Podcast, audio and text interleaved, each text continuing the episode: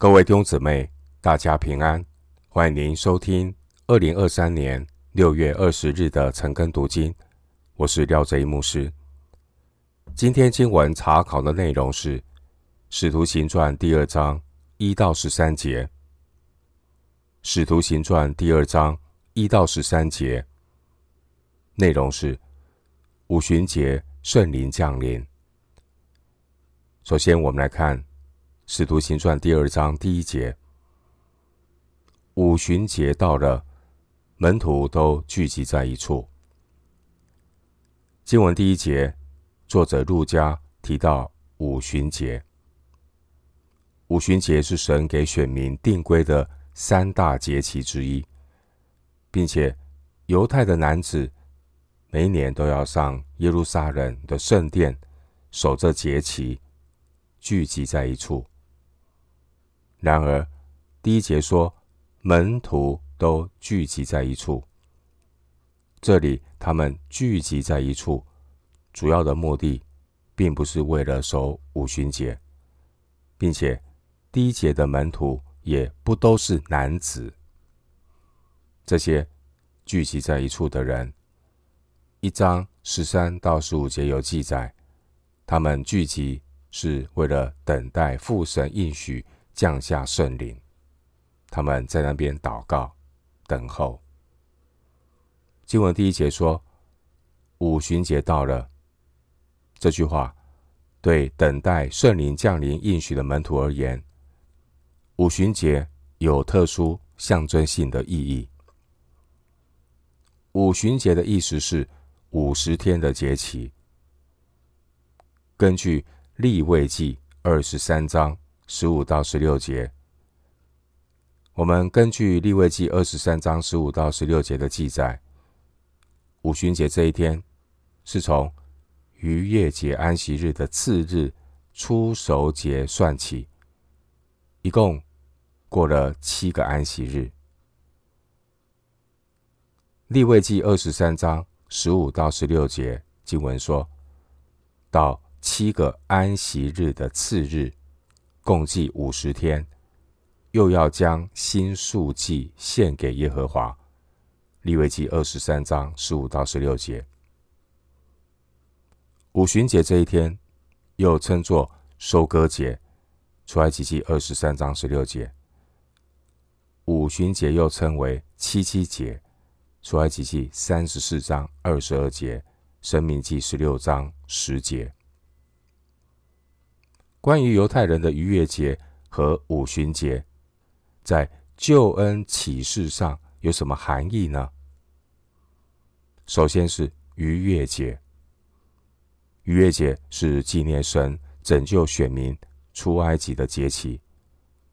我们知道，主耶稣他是真正逾越节的羔羊，而逾越节的次日是初熟节。出熟节所献上的是出熟的果子。主耶稣他是出熟节第一个复活出熟的果子。哥林多前书十五章二十节、二十三节。而基督徒是出熟果子之后，经历基督复活大能的见证人。至于五行节，五旬节所献上的是。夏季收成的第一批收割，利未记二十三章十六节。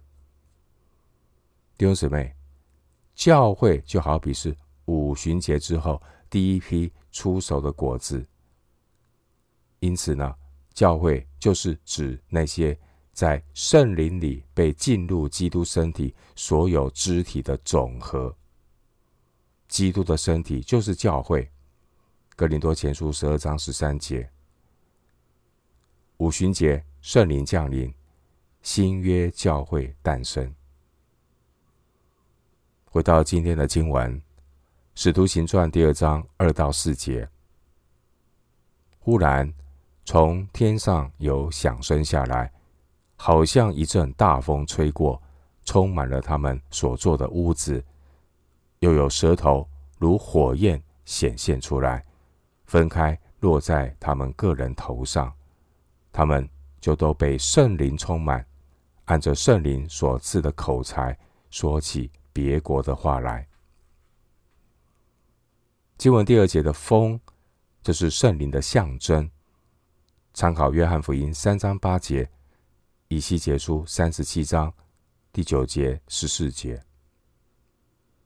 第二节的这大风原文的含义包括风和灵的意义，而第二节的火，火是神灵在的象征。出埃及记十九章十八节，路加福音三章十六节，在原文里面，第二节的火是单数，第三节的舌头是复数，意思就是。舌头虽多，却是由一个火焰分开落在个人身上。所有的信徒都是被同一位圣灵所充满。腓立比书二章二节说：“信徒要意念相同，爱心相同，有一样的心思，有一样的意念，并且都说一样的话。”哥林多前书一章十节。教会最重要的就是要保守圣灵所赐合而为一的心。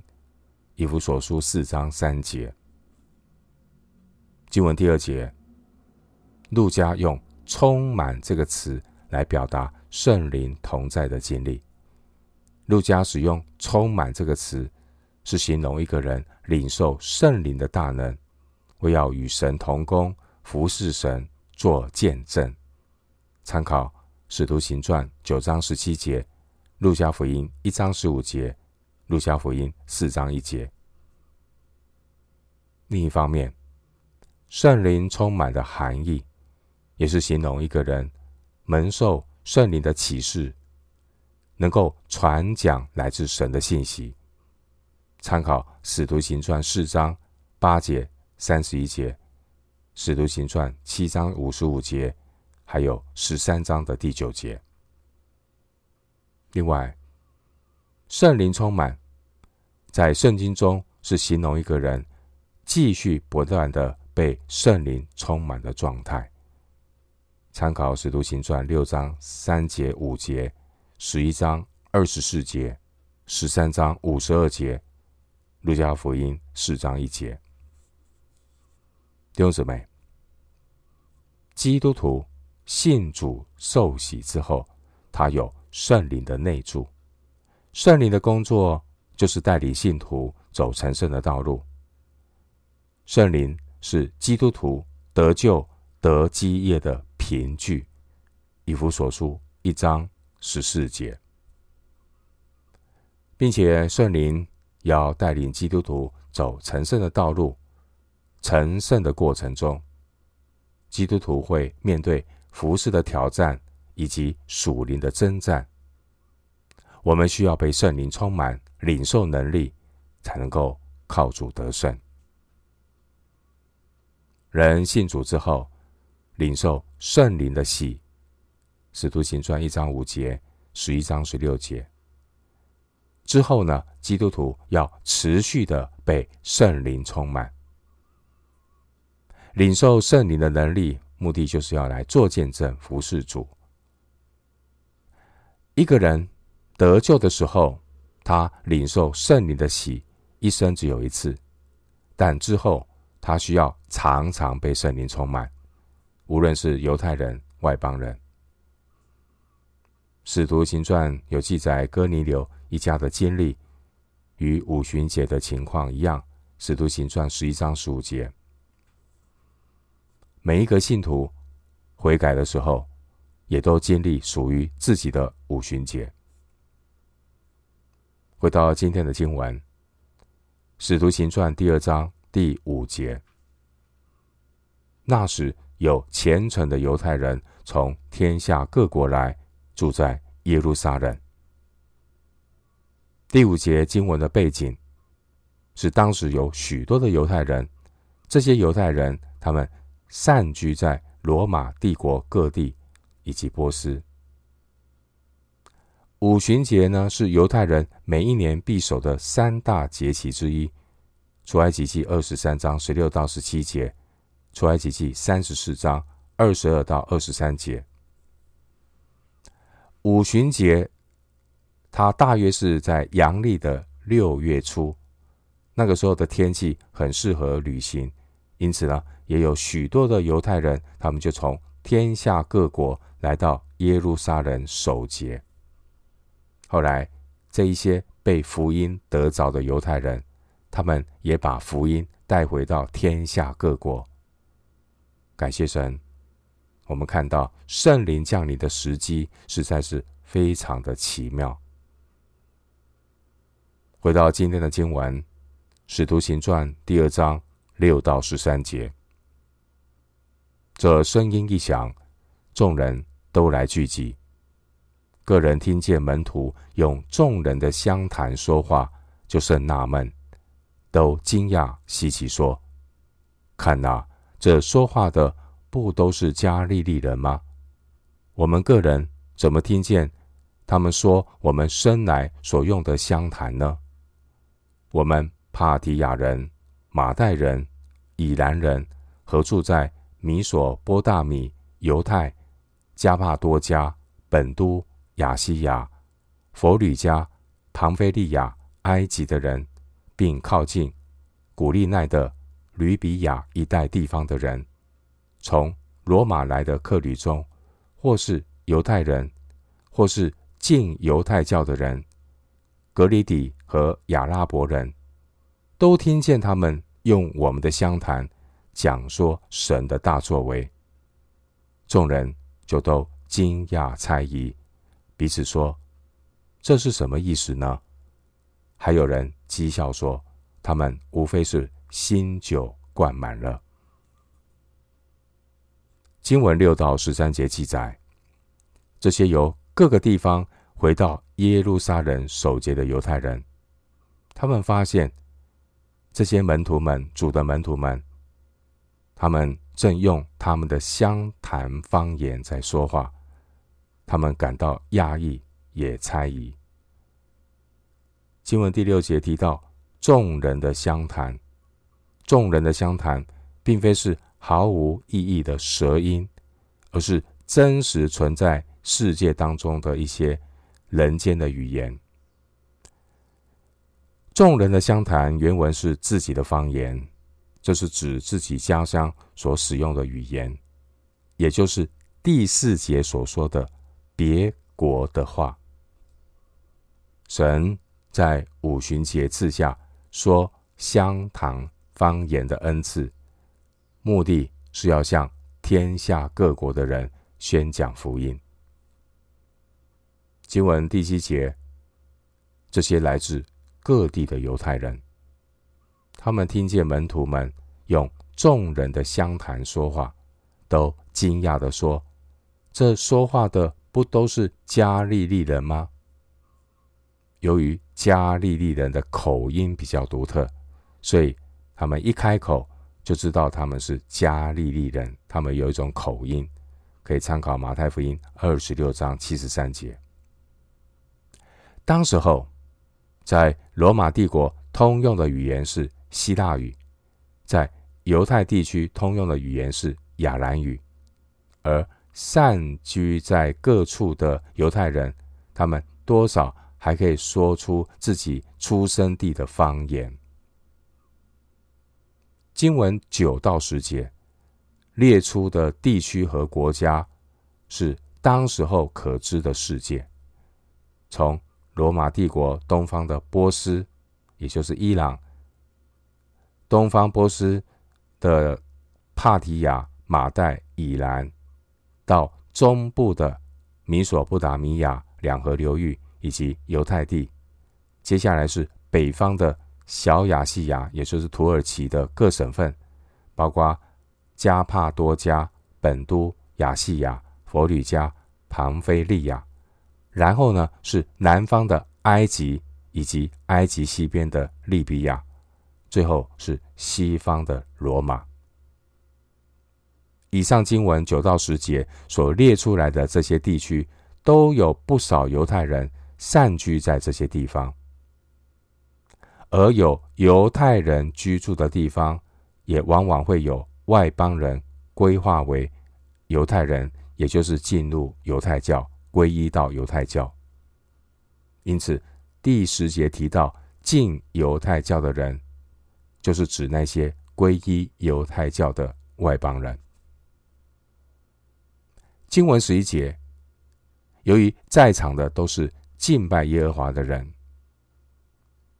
当时候神赐下方言的恩赐给主的门徒们，因此这些在场的犹太人可以听出来，主的门徒们正在颂扬神大能的作为，透过圣灵赐下说方言的恩赐，借着有意义的话语来讲说神的大作为。十一节。